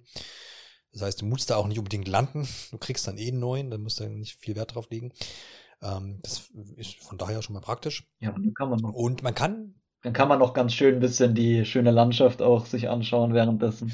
Richtig. Ja, ja, genau. Und das hat natürlich auch so ein, so ein bisschen so ein taktisches Ding, wenn du eh in irgendein feindliches Gebiet willst, dann landest du natürlich dann nicht mit dem Hubschrauber unbedingt, weil sonst fällt das natürlich auf. Aber wenn du da rausspringst vorher und dann da runtergleitest, dann äh, macht das ähm, durchaus Sinn. Äh, insgesamt fand ich das auch ganz, ganz angenehm. Ich weiß gar nicht, wie es da jetzt in den äh, vorigen Teilen war, dass man da einfach erstmal die Wahl hat zwischen den Fortbewegungsmitteln und da, da, dadurch habe ich auch gar nicht so oft irgendwie Schnellreisen genutzt. Wenn ich wusste, es ist jetzt nicht so weit und so, dann habe ich mir eher geguckt, dass ich da irgendwie ein Fortbewegungsmittel mir ähm, kralle und dann da irgendwie hinfahre oder hinfliege. Weil es dann doch ganz nett ist, einfach so dieses, dieses Fortbewegen an sich. Um, ähm, von, das her, von daher fand ich das ganz cool. Da vielleicht auch die Anmerkung ist, äh, weil das für mich war so ein kleines Mini-Highlight, wo ich mir in dem Spiel aber auch ein bisschen mehr von gewünscht äh, hätte zum Beispiel, man hat ja so eine Handvoll Radiosender höchstens, glaube ich. Kommt auch aufs Auto an, habe ich gemerkt, wenn du Autos von, von Castillos äh, Mannen quasi dir holst, die haben, glaube ich, nur einen Sender, natürlich, Diktatur. Zumindest habe ich das so wahrgenommen. Ja. Und äh, wenn du aber da dann äh, mit deiner Karre unterwegs bist, kannst du ein bisschen auswählen und mitunter auch USB-Sticks äh, auswählen, dann kannst du kannst in der Welt finden mit verschiedenen Songs drauf. Und da gibt es einen Song, ich weiß nicht, ob es das nochmal vorkommt oder ob es dann, dann noch mehrere Songs gibt. Spanisch natürlich. Und dann, wenn du, wenn du aussteigst, dann singt das dein Protagonist noch so mit, so, weil das irgendwie so ein Mitsinglied ist und dann steigt er aus und krüllt da noch so ein bisschen mit. Das fand ich, fand ich immer eine sehr schöne Szene. Kommt nicht so oft vor irgendwie, aber habe ich mir irgendwie notiert als bemerkenswert. Oh ja, das ist ein schöner Touch irgendwie, ja. Ja, cool. und ähm, von, von dem, von, von diesen Touches hätte ich mir fast noch ein bisschen mehr gewünscht. Hier und dort, aber macht ja nichts. Und dann ähm, war es jetzt so, es gab eine Mission, wenn wir dann, dann verknüpfen wir zwar jetzt nochmal die Mission, das macht aber nichts, ich finde es auch ganz nett, wenn man mal vielleicht detailliert über das eine oder andere spricht. Da musste man, also es war so eine Vormission zur eigentlichen Mission, es war, war, war empfohlen, so ähm, WLAN Störsignale oder Störsender im, in einem gewissen Gebiet, ich glaube elf an der Zahl waren es, auszuschalten. Und das fand ich interessant, von daher klingt erstmal total, ja, hm, alles klar, elfmal das gleiche tun. Und zwar immer so auf dem Container war irgend so ein Kästchen äh, mit so einer Schüssel dran, Satellitenschüssel und das musste man halt deaktivieren. Und dann musste man überlegen, ja, wie kommt man rauf auf den Container? Manche Container waren eine Leiter dran, manch einer hatte ein paar Kisten davor, da hast du halt da hochgeklettert, manch einen konntest du aber nicht erklimmen, dann musste das wieder gegenüber aufs Gebäude, dann mit so einer Seilrutsche rüber. Das war möglich. Und dann ähm, kann man aber auch sagen, okay, nee, ich nehme den Hubschrauber und dann jetzt immer wieder bei den Fahrzeugen und fliege halt da von Punkt zu Punkt. Ähm, und das habe ich gemacht. Aber, muss ich zugeben hier, da bin ich ja auch äh, nicht zu stolz. Äh, ich habe diese Mission gegoogelt, habe gesagt, was sagt denn der Guide dazu? Nämlich aus dem Grund, und dabei ich schon ganz äh, Open World geschädigt, dass diese elf Punkte, diese Container nicht markiert sind in der Karte. Mhm. Die sagen halt, hier irgendwo kannst du das machen, in einem gewissen Bereich, aber dann müsst du theoretisch dann loslaufen und gucken, ja, wo sind denn jetzt diese Dinger? Und dann habe ich mir eine Karte ergoogelt äh, und habe dann die Karte gefunden. Und da stand mit dabei, hm, du kannst aber auch irgendwie so ein, es gibt noch so einen Mini-Hubschrauber, ich weiß nicht, ob du auf den gestoßen bist. Ähm, es gibt ja große Helik Helikopter, ja. Kann ich mich gerade gar nicht dran erinnern. Das ist so ein, das ist so ein, so ein Handmade-Ding, also so ein, so, ein, so ein selbstgebaute Möhre irgendwie, aber halt viel kleiner. Ja. Und dann ein bisschen wendiger und so, weil mit diesem großen Hubschrauber kannst du auf diesen Container nicht äh, landen. Und der ist irgendwo in so einer, ähm, auf einem Berg, in irgendeiner Schlucht, äh, Wasserschlucht, ähm, versteckt. Und das ist auch nicht gekennzeichnet irgendwie. Ich weiß nicht, ob es jetzt im Spielverlauf irgendwann nochmal dort sich was abspielt, keine Ahnung.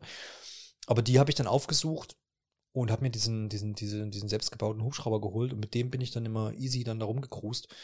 Und da sind halt dann mir verschiedene Punkte dann halt eben aufgefallen. Eben, dass diese Teile nicht markiert sind, was ich relativ ungewöhnlich fand, aber in dem Fall dann halt gut, auch wenn ich es dann nachgeschlagen habe.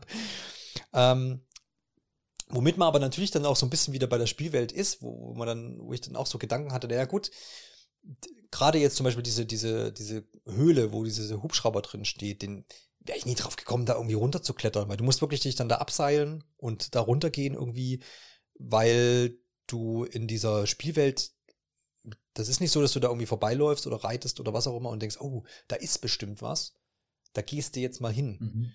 Ähm, was ja manch andere Spiele oder ein Spiel ganz gut gemacht hat, nämlich Breath of the Wild, ja. wo du als wo du das oft hattest, wo du sagst, ja, jetzt gehe ich mal zu meinem, zu meinem Hauptziel jetzt. Ach nee, was ist denn das da hinten? Das sieht immer interessant aus. Da gehe ich mal hin. Und dann hast du da auch was gefunden, so in den, in den allermeisten mhm. Fällen. Und das, das hätte ich mir dann hier gewünscht, so dass du dann, wäre natürlich viel geiler gewesen, wenn ich da zufällig irgendwie drauf gestoßen, gestoßen werde, wäre, ne? Kann sein, dass das jetzt im Missionsverlauf oder im, im Spielverlauf natürlich noch kommt, dass da irgendwie einer sagt, hey, übrigens, wir haben da so eine krasse Höhle irgendwo, da ist was versteckt, geh mal dahin. Aber ja, so ist es dann eben jetzt bei mir abgelaufen. Ja. Ähm, aber wie gesagt, ich glaube, dass diese ganze Spielwelt, die ist schön gemacht, aber ich glaube, gerade diese Punkte fehlen. Ich meine, du kannst mich da gerne jetzt korrigieren. du sagst, nee, nee, da gibt's schon noch so ein paar also, Sachen. Will da jetzt auch nicht zu voreilig. Ja. Da falle ich direkt mal rein. Ähm, ja, also gerne. es gibt schon noch so einige versteckte Orte. Ähm, und zwar mhm. werden die auf der Karte markiert, wenn du mit ähm, verschiedenen Leuten in der Spielwelt redest. Ähm, ja, habe ich mir selbst versaut. So, äh, ja, so ein lila Diamant, glaube ich, ist das oder so, womit es dann markiert wird. Ähm, und das waren teilweise sogar auch Passagen, die ich mit am coolsten fand, auch gameplay-technisch. Ähm, zum Beispiel gab es dann da ähm, einmal, wo es dann, glaube ich, einen USB auch, äh, USB-Stick dann gab. Ähm, mhm. Das war, glaube ich, in so einer verlassenen Bar, ähm, wo man dann erst irgendwie den Strom anschalten muss, ähm, damit man überhaupt was machen kann. Ähm, und dann ist aber irgendwie alles unter Wasser gesetzt und dann muss man aufpassen mit dem Strom, dass einen das nicht irgendwie schockt und muss dann da irgendwie sich so langhangeln. Das war dann auch so ein bisschen Plattformer-mäßig. Ähm, aber eigentlich ganz cool gemacht, weil es irgendwie dieses typische First-Person-Shooter-Gameplay irgendwie ganz gut aufgebrochen hat. Ja, ich glaube, das kommt häufiger vor. Oder es hat auch schon Missionen, wo ich dachte, oh, jetzt bist du hier so fast Uncharted-mäßig in irgendeiner Bergwelt und musst erstmal da rumklettern mhm. und ne, so, so, so äh, Felsstürze umgehen, also Spaß. Also das fand ich dann nicht verkehrt. Vielleicht kann, kannst du da auch nochmal kurz was zu sagen, auch wenn wir da wieder jetzt ein bisschen kreuz und quer schlagen. Ähm, das, die Mission empfand ich bis jetzt zu meinem Punkt auch doch relativ abwechslungsreich. So für gerade so, weil meine Erwartung angegangen war, wo ich dachte, naja, okay, das wird relativ eintönig. Ja, ähm, kann ich absolut so bestätigen. Äh, bleibt auch so im Verlauf des Spiels. Ähm, also man hat natürlich diese klassischen Missionen, irgendwie nimm diesen Stützpunkt ein und schalte alle Wachen aus. Ähm, aber man hat beispielsweise auch, wo man dann irgendwie, das ist auch noch relativ typisch, wo man dann irgendwie einen Stützpunkt äh, selbst abwehren muss für eine bestimmte ähm, Zeit.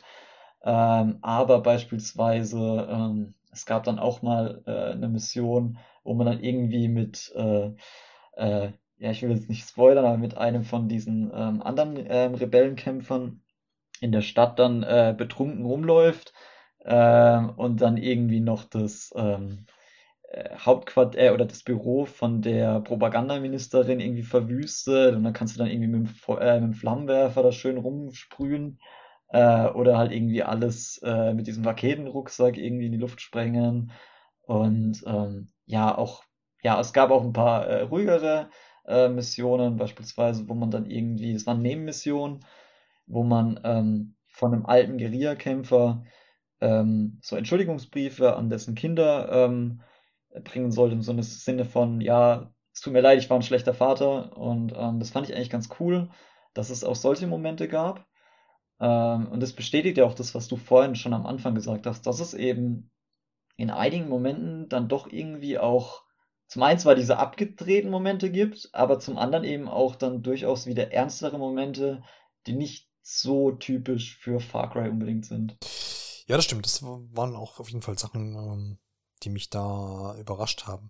Wenn man da schon mal Sinn, das ist ja eben so ein bisschen das Kontrastprogramm, was man da fährt. Man hat zum einen auf der, auf der einen Seite so diese, ja, diesen bösartigen Diktator in so einem, in so einem Staat da, den er da quasi jetzt äh, verwaltet wo, wo absolut seine Diktatur durchzieht und halt auch Menschen unterdrückt und irgendwie wo Drogen eine Rolle spielen und einfach äh, Hinrichtungen und also so, so Sachen, Das heißt, einfach ernste Sachen, die ja tatsächlich auch in unserer Welt irgendwie passiert sind und passieren noch. Und dann hast du aber dieses Kontrastprogramm mit irgendwie Alligatoren und Hunden, die irgendwie ähm, ja nur noch zwei Beine haben und keine Ahnung, markante Sprüche und Witze und dieses Abgedrehte halt, was, was wirklich also für, mein, für meine subjektive Wahrnehmung noch irgendwie so okay ist. Also nicht im, unbedingt im Kontrast zu dem, was ich gesagt habe, aber von der Abgedrehtheit, da war mir jetzt das in Teil 5 schon ein bisschen zu wild, glaube ich. Aber ich habe mir jetzt im Nach, was ich mache, ich bin ja nicht durch mit dem Spiel, aber da kannst du ja dann einhaken, ähm, gedacht so, ey, was wäre, wenn, was wäre denn gewesen, wenn, wenn sie das mit diesem Ernsthaften mal so ein bisschen mehr durchgezogen hätten? Also, man hat ja schon, wir haben es ja vorhin erwähnt, mit diesem mit dieser, mit dieser Szene da in diesem Boot, wo man da versucht zu flüchten und das dann scheitert, hat, denkt, denkt man ja so, oh, ne, das ernsthafter Ton und so, vielleicht zieht sich das halt durch. Macht's aber leider nicht.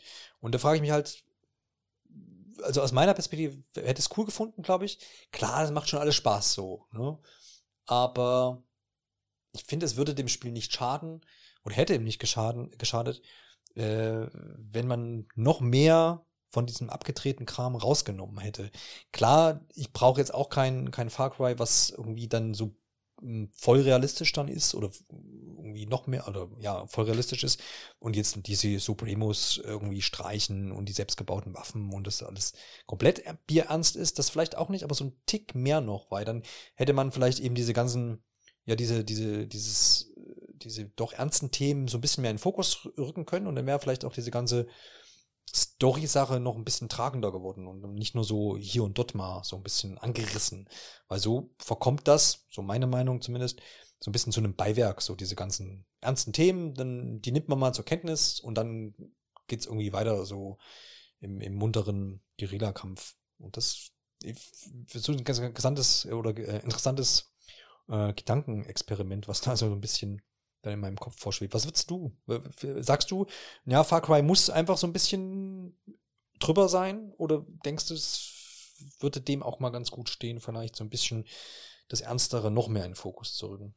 Naja, also ich glaube, dass man irgendwie alles ähm, Verrückte aus Far Cry rausnimmt, ähm, das hm. wäre natürlich irgendwie, würde da nicht mehr zur Reihe passen, aber das war ja auch das, was du gesagt hast, das muss ja gar nicht der Fall sein. Ähm, aber ich kann das auf jeden Fall auch unterstreichen, dass ähm, ja, man eben an manchen Stellen irgendwie äh, das Gefühl hatte, okay, hier will das Game irgendwie eine Message vermitteln.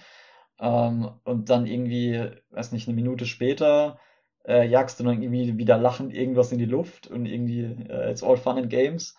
Ähm, so in dem Sinne. Und ähm, ja, dann hat man halt irgendwie das Gefühl, dass diese Botschaften, die das Spiel vielleicht rüberbringen will, aber vielleicht auch nicht, dann irgendwie doch mehr so als ähm, Unterhaltungswert ähm, genommen werden und nicht unbedingt als wirklich, um was zu vermitteln. Ähm, ich weiß nicht, ob du an der Stelle schon bist, aber es gibt ja auch dieses äh, Hahnenkampf-Minispiel. Ähm, ich was, davon gehört, äh, ja. ja. auch so ein bisschen äh, Kritik ausgelöst hat, wobei das, ähm, habe ich auch gelesen, wohl auch ja in der kubanischen Kultur irgendwie verankert ist. Ähm, will ich jetzt auch gar nicht zu sehr drauf eingehen. Ähm, auch wenn es sehr cool aufgemacht ist, so das ist so Street Fighter mäßig. Du wählst irgendwie deinen Hahn und der Gegner wählt seinen Hahn und dann ist das wie so ein äh, ja 3D Street Fighter. Ähm, aber ja, das äh, ist dann irgendwie so ein bisschen die Frage, wo zieht man die Linie? Und ähm, ja, also Far Cry 6 bleibt halt irgendwie der Far Cry-Reihe zwar treu, ähm, auf der anderen Seite kann ich auch sagen, ja, so ein bisschen mehr Ernsthaftigkeit würde vielleicht als Abwechslung auch mal ganz cool sein. Ja, gemunkelt wird ja, zumindest habe ich das Gerüchte halber gelesen, oder sagt die Gerüchteküche, dass Teil 7 äh, ja dann so ein, so ein Reboot dann wohl mal werden soll. Gespannt, was sie da dann anpacken. Aber ja, das, das, das liegt ja wahrscheinlich noch in ferner Zukunft. Da müssen wahrscheinlich erst alle oder einige andere Serien wieder bedient werden bis dahin. Aber zumindest bleibt das da dann in dem Bereich äh, spannend. Ähm, eine ganz witzige Sache, auf die ich noch gestoßen bin, oder zweimal gestoßen bin, nur ich kann nur eine mir wieder ins Gedächtnis rufen. Und ich weiß, würde mich einfach interessieren, ob du es auch gemacht hast. Wir müssen ja, wir können ja die, die Folge dessen, was man da, oder was ich getan habe, ähm, kann ich ja auslassen, weil dann kann das jeder für sich selber entscheiden, ob er es macht.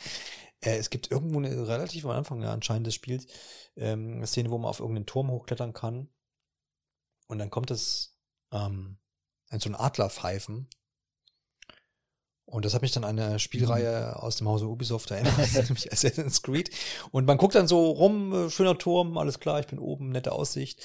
Ähm, und dann liegt unter diesem Haufen so ein Heu, also unter diesem Haufen, unter dem Turm liegt ein Heuhaufen. Und natürlich äh, springt da Johannes runter. Hast du das auch gemacht? Ja, natürlich. Hast du die Szene? Ja, ist auch runtergesprungen. Ja, gut, dann lassen wir mal offen, was passiert. Fand ich eine ganz nette Idee. Und ähm, irgendwo später war dann nochmal irgendeine so ähm, Assassin's Creed Parallele, wo das dann aber auch ausgesprochen wurde. Ich weiß nicht, es war dann so sinngemäß, wir sind hier nicht bei Assassin's Creed. Ich weiß nicht, ob es um ich glaube, es ging irgendwie um, um, um das heimliche Meucheln oder sowas. Irgendwo wurde das dann auch in irgendeinem Dialog auch mit erwähnt. Ja. Also da gibt es wahrscheinlich noch eine ganze Reihe mehr Easter Eggs. Ist das noch irgendwas? Werden noch andere Ubisoft-Reihen auf die Schippe genommen? Gibt es Sam Fisher irgendwo? äh, ähm. oder die Rabbits? Also was Konkretes so habe ich jetzt nicht sonst erkannt. Ähm, ja. Aber ja, es gibt auch so generell halt einige äh, Popkultur-Referenzen. Ähm, mhm. Ja, also auch die Musik und sowas ist ja ganz cool, dass man irgendwie die echte Musik drin hat auch dann. Ähm, und ja, so ein paar von den Sprüchen halt erinnern halt dann doch auch an. Irgendwie hat man sie schon mal gehört, aber irgendwie so richtig zuordnen kann ich sie trotzdem nicht. Ja, klar. Ja, man ist ja auch kein wandelndes Zitat, ja. zumindest wir zwar jetzt nicht, ja. Absolut. Du hast vorhin schon den Koop-Modus angerissen, der wieder mit dabei ist. Das ist ja auch fast schon, ja, serientypisch. Ähm, wie immer da das ist immer noch nicht anders. Ich weiß auch gar nicht, ob man das anders machen kann. Da bin ich zu wenig technisch ähm, versiert. Vielleicht kannst du da was ergänzen. Ähm, dass man, wenn man jetzt der Host ist des, des Koop-Modus, dann wird der Spielefortschritt vom Host eben mh, hm, ja mitgespeichert und der da mitläuft, ähm, der hat da nichts davon im Sinne von, ich schalte noch hier was frei oder, oder bringe meine Karriere jetzt, oder meine Karriere in Anführungsstrichen, meinen Spielfortschritt da voran. Das ist eben so. Aber du hast paar ähm, Runden im Koop zugebracht. Wie waren da deine Eindrücke? Ich finde das ja, also Koop finde ich immer eine gute Sache. Ich denke, hat auch gut funktioniert und bringt natürlich nochmal eine andere ähm, Portion Freude mit sich, nehme ich ja. an. Ne? Ähm, also ich habe äh, im Koop gespielt, ähm, hatte tatsächlich mit ähm, Randoms gespielt gehabt dann übers Internet. Also du hast die Möglichkeit, entweder halt mit einem Freund oder einer Freundin zu spielen, ähm, aus deiner Freundesliste. Oder du kannst eben ähm, anbieten, dass äh, Leute aus dem Internet dir joinen, ähm, dir praktisch mhm. bei deinen Sachen helfen. Oder du kannst eben auch suchen, im Sinne von, wenn jemand anderes das eröffnet hat, kannst du halt beitreten. Und genau, ähm, ja, und es ist natürlich äh, nochmal abgefahrener und abgedrehter, wenn dann die Leute irgendwie mit zwei Raketen-Rucksäcken äh, da rumlaufen. Ähm, und ja, die, also ein paar von den Kletterpassagen sind dann wieder ein bisschen schwierig, äh, wenn man sich irgendwie im Weg rumsteht. Ähm, aber ja, macht trotzdem absolut Laune und äh, kann ich dementsprechend auch echt empfehlen. Ja, das, das, das kann, ich, kann, ich, kann ich ganz gut nachvollziehen, auch wenn ich es in dem Fall jetzt nicht ausprobiert habe. Aber ja, so Spiele sind eben dann auch prädestiniert. Wenn man das schon zu zweit machen kann, sollte man das natürlich äh, ausprobieren, wenn man die Gelegenheit hat, ähm, das dann auch mal zu tun. Gleichermaßen denke ich mir da auch immer, trotzdem, ist es so schlimm, irgendwie dann auch ein Splitscreen oder sowas mit anzubieten? Ich weiß, es ist vollkommen oll und vollkommen aus der, aus der Mode geraten. So, äh, so zumindest habe ich so das Gefühl. Aber es wäre manchmal äh, finde ich ja so Couch-Koop, finde ich ja dann noch, noch eine Nummer besser. Ja, das ist vielleicht noch, ähm. vielleicht noch unsere Generation, die irgendwie da so ein bisschen dran hängt. Und ja, ich, ich suche auch immer wieder äh, vergeblich irgendwie in, gerade in solchen größeren Titeln nach so einer Option. Äh, Wäre irgendwie schon ja. ganz cool, so auf der Couch zusammen zu zocken. Ist, teilweise ist das ja auch dann in Spielen, wo ich denke, ey, das hätte es doch früher nicht gegeben. Nee, aber jetzt zum Beispiel Rennspiele, mhm. ja wo ich sage, das ist doch eigentlich der Klassiker, da muss doch ein Splitscreen rein. Wo ich dann immer denke, äh, hallo, ich weiß nicht, was das letzte war, wo ich das mal gesucht habe, aber es gibt immer mal so, so, so äh, Phasen im Jahr, wo man dann mal Besuch hat, wo man dann denkt, ja, jetzt guckst du mal, jetzt kommt da mal jemand, mit dem da kannst du was spielen. So auf der Couch. Und äh, dann gehst du da so die Katalogen und Bibliotheke durch und denkst jetzt so, sag mal, hackt's. Ja. wo, wo du eigentlich so, wo ich schon so von ausgehe, da gibt's garantiert irgendwie einen Modus Splitscreen. Nee, eigentlich darfst du dir dann noch eine zweite Konsole hinstellen und sagen, hier, zweiter Bildschirm und dann, ja, und das ist auch alles schon vorgekommen. Also finde ich relativ abartig eigentlich diese Entwicklung, aber ja gut, weil rein technisch gesehen, klar, ein Splitscreen ist immer noch mal so ein bisschen herausfordernd, aber Das äh, gab es halt auch schon auf älteren Konsolen. Ne? Also bitte mehr Splitscreen. Eben. Äh, und um das gerade mal noch reinzuwerfen, ähm, also es ist tatsächlich so, dass die, ähm, dass der Fortschritt ähm, nur für den äh, Gastgeber gilt ähm, im Korb. Mhm. Das heißt, wenn man da irgendwie jemandem beitritt, dann ähm, speichert es das für einen eben nicht. Ähm, was allerdings ganz äh, schön war, als ich gespielt hatte, war eben, dass man äh, zumindest gemeinsam die Cutscenes überspringen kann, weil irgendwie sich das dann zweimal mhm. oder sogar noch häufiger anzuschauen, das muss dann auch nicht ja. sein. Ist richtig. Ja, es ist, glaube ich, auch nicht ganz einfach dann irgendwie zu lösen mit dem Fortschritt. Das würde ja, dann müsste ja voraussetzen, dass man zum Beispiel am, am gleichen Punkt oder sowas ist. Ne? Dann wäre das natürlich möglich, dass man sagt, okay, du bist jetzt hier bei Mission 43 oder beide sind bei Mission 43 und jetzt macht man die zusammen und beide kriegen dann auch den Fortschritt. Das wäre wahrscheinlich eine Variante, wie es gehen würde. Aber wenn jetzt der Host bei Mission 43 ist und der, äh, der Gast irgendwie bei Mission 2, dann wer soll hier jetzt dann, also warum soll dann der Gast Fortschritt kriegen? Vielleicht in der Ausrüstung so irgendwie, keine Ahnung aber macht ja dann auch keinen ja. Sinn. Also, da, ja, also das ist, weiß gar nicht, warum der man so gemerkt wird. Also, weiß nicht, vielleicht gibt es andere Spiele, die das irgendwie besser lösen, da habe ich jetzt zu wenig Ahnung, Ahnung von. Aber so ist jetzt mein Verständnis zumindest, dass das vielleicht dann gar nicht anders geht. Naja, gut, okay. Ich glaube, wir haben so ziemlich alles abgegrast ähm, von all den Aspekten, die wir hier zu Far Cry 6 ähm, da lassen können vielleicht fange ich dann an, so wenn wir Richtung Fazit äh, schreiten wollen. Da ich ja noch kein endgültiges Fazit ziehen kann, aber kann ich zumindest jetzt sagen für meinen für meinen ersten Spieleindrücke, wo ich ja jetzt vorhin auch erwähnt habe, Far Cry 5 ich mir gekauft habe, um diese selbstgebauten Level äh, hier und da auszuprobieren. Ähm, ich jetzt also eigentlich gar nicht von vornherein so gehypt war auf den Titel aber eben mir dann doch angeguckt habe, äh, hat so ein bisschen damit zu, mit dem Setting zu tun, vor allem, weil das hat mir in 5 jetzt nicht so zugesagt, ist anscheinend nicht so mein Thema. Aber jetzt Guerilla und äh, diese ganze Spielwelt Yara und natürlich auch ähm, der Oberbösewicht, das waren dann schon so Punkte, die so ein bisschen gezogen haben. Und ich habe bisher auch viel Spaß, ehrlich gesagt. Ich war selber so ein bisschen von mir überrascht, aber jetzt gerade auch jetzt im Rückblicken zu unseren Sachen, die wir jetzt so erwähnt haben, macht das für mich dann auch Sinn. Also zum einen dieses ja dann doch relativ freie Vorgehen, die, die wenigen Questmarker für, für so ein Ubisoft-Spiel. Das sind so Sachen, die mir einfach zusagen. Und viele Sachen, die wir jetzt natürlich auch genannt haben. Und das ist wahrscheinlich das, warum ich eben da auch Spaß habe. Und ich habe jetzt immer wieder mal so in kleineren ja, Sessions eben zwischen, ja, keine Ahnung, Stunde, anderthalb irgendwie da so ein paar Missionen gemacht und habe da meinen Spaß mit gehabt. Und damit ist das für mich auch gut so. Und ich habe jetzt zumindest bisher nicht irgendwie eingetreten, wo ich gesagt habe, schon wieder das Gleiche oder hm, macht keinen Spaß. Nee, anscheinend macht es mir genügend Spaß, dass ich jetzt zumindest motiviert bin, das auch noch weiter zu spielen und dann vielleicht auch abzuschließen. Davon gehe ich zumindest jetzt Stand jetzt aus. Außer du sagst jetzt in deinem Fazit, nee, Johannes, das, äh, das wird ganz schlimm dann nach Dreiviertel der Spielzeit. nee, das natürlich nicht. Äh, da kann ich dich ein wenig ja. beruhigen. Ähm, Sehr gut. Ja, also eine Sache, wo ich vielleicht noch mal kurz drauf eingehen wollte, weil, ähm, mhm. naja, ich habe das auf der äh, PlayStation 4 gespielt gehabt.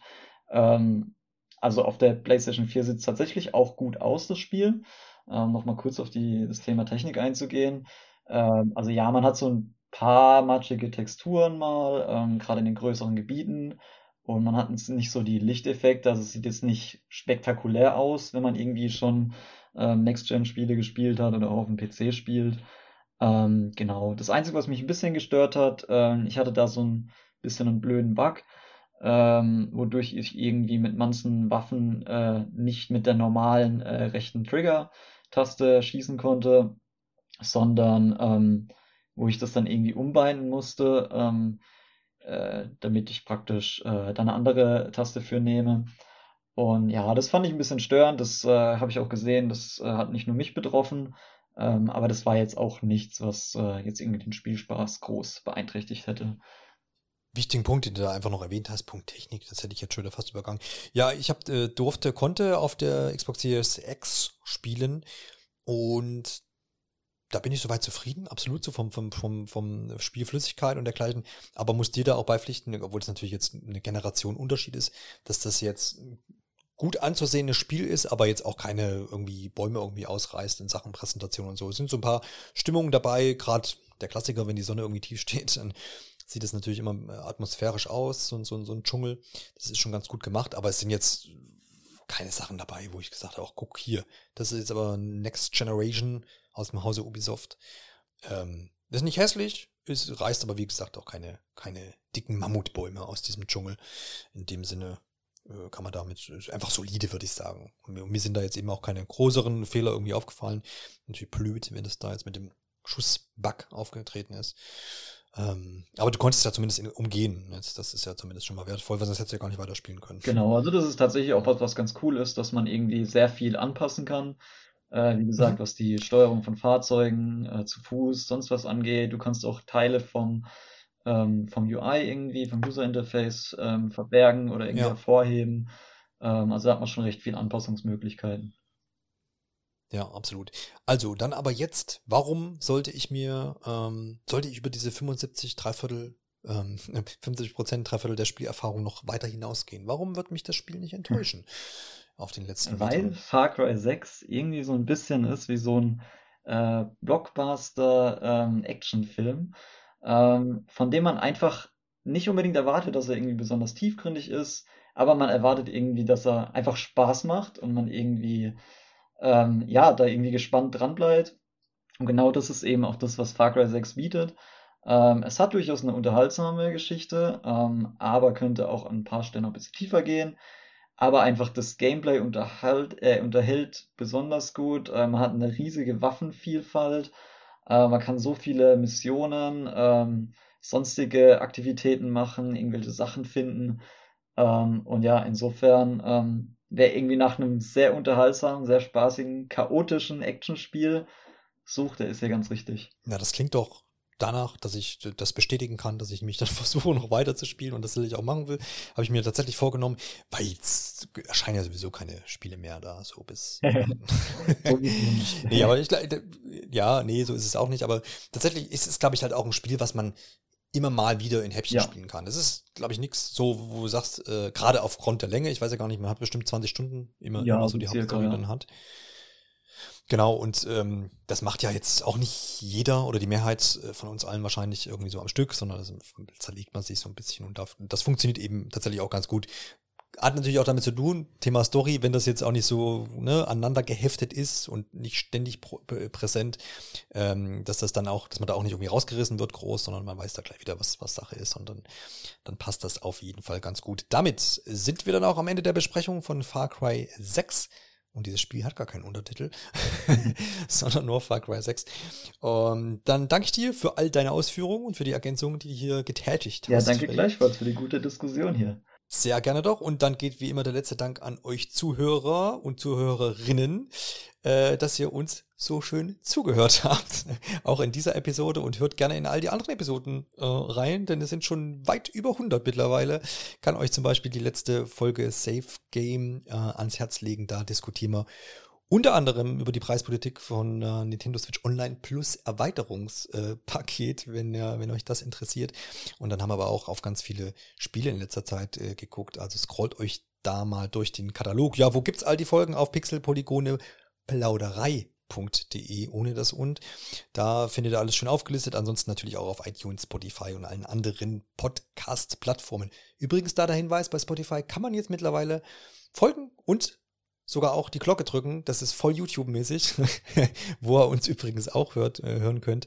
Also das könnt ihr gerne ausprobieren. Wenn ihr übrigens auf Pixelpolygone und Plauderei.de seid, ohne das und, dann äh, haben wir uns da so ein bisschen äh, ja ergänzt. Wir haben nämlich da jetzt so einen kleinen Kommentarbereich eingebaut, wo, wo, wo wir hoffen, dass da sich da irgendwie ein bisschen was ansammelt. Das heißt, da könnt ihr gerne einfach mal wilden Kommentar da lassen, sowas wie, hey, weiter so oder naja, okay, vielleicht dann doch weniger. oder gerne auch einfach schreiben, die Far Cry 6 Folge Freddy mit dir war super. Ja, solche Sachen. Lest mal da gerne. Sprich, unterm Strich, jegliche Kritik ähm, äh, nehmen wir da ganz gerne entgegen und hoffen, dass wir da ähm, mit der Website oder mit dem, mit dem Portal da jetzt äh, vielleicht so ein bisschen ähm, Kommentare auch sammeln können. Ansonsten gerne auch bei Twitter und Instagram. Und damit soll es das aber jetzt auch genug an äh, Hinweisen gewesen sein. Ich denke, jeder kann da sich was raussuchen und jetzt äh, tätig werden. Und dann hören wir uns in einer der nächsten Episoden wieder. Macht's gut und bis bald. Bis bald.